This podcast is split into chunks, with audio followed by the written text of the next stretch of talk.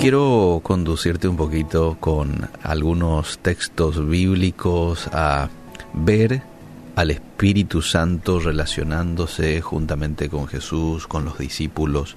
Ya Jesús estaba llegando los últimos días antes de ir a, la cruz.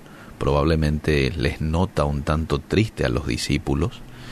Eh, bueno, ¿quién no iba a quedar triste eh, si una persona tan agradable y tan llena de sabiduría como Jesús de pronto se está despidiendo y está diciendo tengo que ir a la cruz, después voy al Padre, obviamente que cualquiera quedaría triste, ¿no? Entonces, este era el caso de los discípulos. Jesús probablemente ya les vio turbados, tristes, por eso eh, ahí les dice en Juan capítulo 14, verso 1, no se turbe vuestro corazón. ¿Creéis en Dios? Creed también en mí. En la casa de mi papá muchas moradas hay. Si así no fuera, yo os lo hubiera dicho. Voy pues a preparar lugar para vosotros. Y en el versículo 16 del mismo capítulo les dice lo siguiente, y yo rogaré al Padre, y os dará otro consolador, para que esté con vosotros para siempre.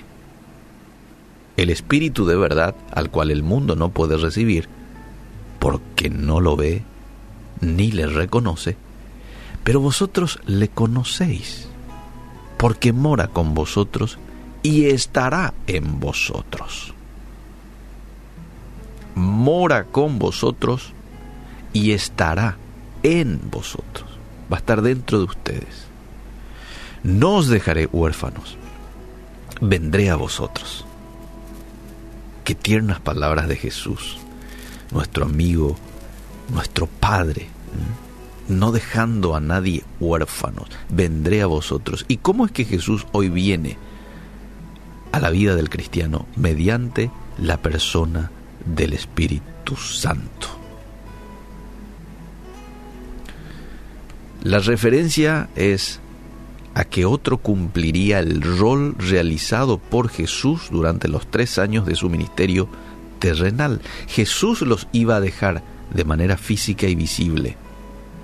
Pero no sería un abandono total porque el Espíritu Santo vendría a suplir esa ausencia y con ventajas, ¿eh? con ventajas frente a Jesús. ¿Qué tipo de ventajas? Uno, Jesús estaba limitado a un lugar a la vez pero ese límite no se aplicaría al otro consolador, al otro como Jesús. Lo segundo, la segunda ventaja del Espíritu Santo, es que Jesús estaba con los discípulos, no vivía dentro de los discípulos, pero el Espíritu Santo moraría dentro de ellos. Es lo que le dice allí en el pasaje de Juan 14, estará en vosotros. Y la otra ventaja de tener al Espíritu Santo es Jesús estuvo con los discípulos por un tiempo limitado, aproximadamente tres años y un poquito. El consolador estaría con ellos para siempre.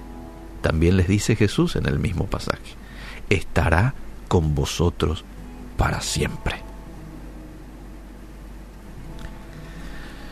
Hay muchos que dicen que el Espíritu Santo aparece recién aquí, cuando Jesús anuncia esto y en Pentecostés, recién en el Nuevo Testamento, o por lo menos allí toma protagonismo. No, el Espíritu Santo ya estaba activo en el Antiguo Testamento, haciendo la misma obra que hoy sigue haciendo. Empoderaba a ciertas personas para funciones específicas, como es el caso de Samuel, Sansón, Saúl, David. Guiaba al pueblo de Israel, Isaías 63, 11, Salmo 143. Él ofrecía guía. Enseñaba al pueblo. Nehemías capítulo 9, verso 20. Le dio entendimiento, dice.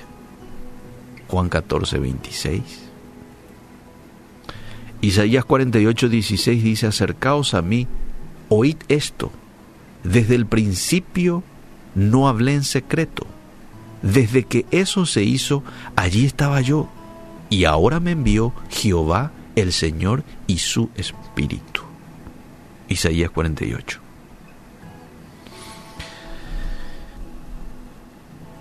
Pero en el vamos ya estaba el Espíritu Santo también. Génesis 1.26. Entonces dijo Dios, hagamos al hombre a nuestra imagen conforme a nuestra semejanza. Aquí Dios nos muestra a través de este texto una conversación de la Trinidad. Los ángeles no tienen poder para crear, la Trinidad sí. Y dice, hagamos al hombre a nuestra. De lo contrario, aquí Dios iba a decir, haré al hombre a mi imagen. Pero él dice, hagamos a nuestra. Ahora, ¿qué es lo que ocurre diez días después de la ascensión de Jesús en Pentecostés? Hechos capítulo 2. El Espíritu Santo ya no baja de manera temporal en los seres humanos. Ahora hace de los discípulos su morada, su establecimiento. Es decir, se cumple la promesa que les había hecho Jesús a sus discípulos. El texto que acabamos de leer aquí se cumple en Hechos capítulo 2. Y esa es la bendición. Ese es el privilegio que tiene toda persona que invita a Jesús a su vida, que invita al Espíritu Santo a su corazón. Hacer de tu corazón, de tu vida, una morada para el Espíritu Santo y ya no por un tiempo limitado, para siempre. Noche escuché una frase de Ricardo Rodríguez, me encantó, y decía, Jesús es un regalo para toda la humanidad. De tal manera amó Dios al mundo que ha dado a Jesús, a su Hijo. El Espíritu Santo es un regalo para el cristiano. Y me hizo pensar, dije, wow. Y muchas veces no somos conscientes de ese regalo que tengo como hijo de Dios. La presencia, la comunión que puedo tener con la persona del Espíritu Santo. Porque hoy no le agradeces a Dios por ese regalo. Porque hoy no te relacionas con aquel que quiere tener comunión contigo, el Espíritu Santo. ¿Ya le invitaste a Jesús a formar parte de tu vida? ¿Ya le diste la bienvenida a tu vida? Apocalipsis 3:20 dice que Él está a la puerta y llama. Buen día, hola, aquí estoy, ¿me abrirías la puerta de tu corazón? Y Él va a respetar tu decisión. Puede que usted le diga del otro lado, no, gracias, otro día. Puede que usted sea inteligente y diga, pero por favor, Creador, adelante adelante, bienvenido. Espero que esa sea su reacción. La segunda pregunta que quiero hacerle es, ¿cuánta libertad le das al Espíritu Santo a que te llene? Si de pronto ya sos una persona que le abrió la puerta a Jesús en tu corazón, bueno, ¿cuánta libertad le das en el día a día al Espíritu Santo a que te controle, a que domine tu vida? El apóstol Pablo dice, no se embriaguen con vino, embriáguense, dejen controlarse por el Espíritu Santo, dejen dominarse por Él. Así como la bebida domina al hombre o a la mujer que lo consume, así déjense dominar por el Espíritu Santo. ¿Eso está siendo una realidad en mi vida? ¿En tu vida? Y por último, la pregunta que quiero hacer, lanzarla nomás, es ¿cómo está el Espíritu Santo dentro tuyo. No es una cosa, es un alguien. Y como alguien tiene sentimientos. Por eso la Biblia nos dice, no, no entristezcáis al Espíritu Santo. Porque es un alguien. Si era una cosa, no hubiera dicho eso. Entonces, si es una persona, puede estar triste, puede estar contento, puede que se sienta bienvenido, puede que se sienta aceptado o puede que se sienta también dejado, ignorado.